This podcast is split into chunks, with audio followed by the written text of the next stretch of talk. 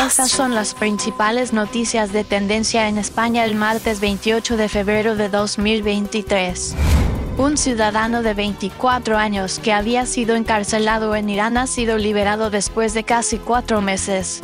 Ana Baneira, activista de derechos humanos, fue arrestada mientras presuntamente participaba en protestas en Teherán. Las razones de su detención no se hicieron públicas.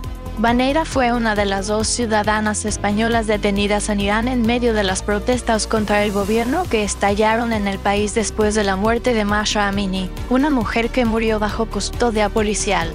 El ministro de Asuntos Exteriores español, José Manuel Álvarez, confirmó la liberación de Baneira y dijo que volaría a Dubái, luego a Ginebra y finalmente a Coruña, su ciudad natal.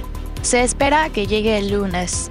El otro ciudadano español, Santiago Sánchez, permanece bajo custodia.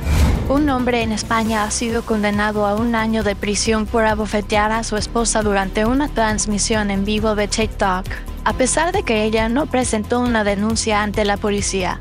El Tribunal de Soria también prohibió al hombre acercarse a su esposa a menos de 300 metros o comunicarse con ella durante tres años y adquirir un arma durante ese tiempo. El incidente ocurrió durante una batalla de TikTok entre la mujer y tres hombres en enero.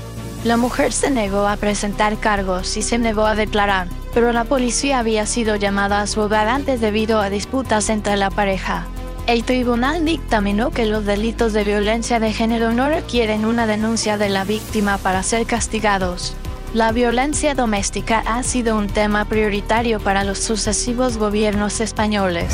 Para obtener más noticias de tendencia en España, simplemente busque Auscast Spain News Headlines en su aplicación de podcast favorita.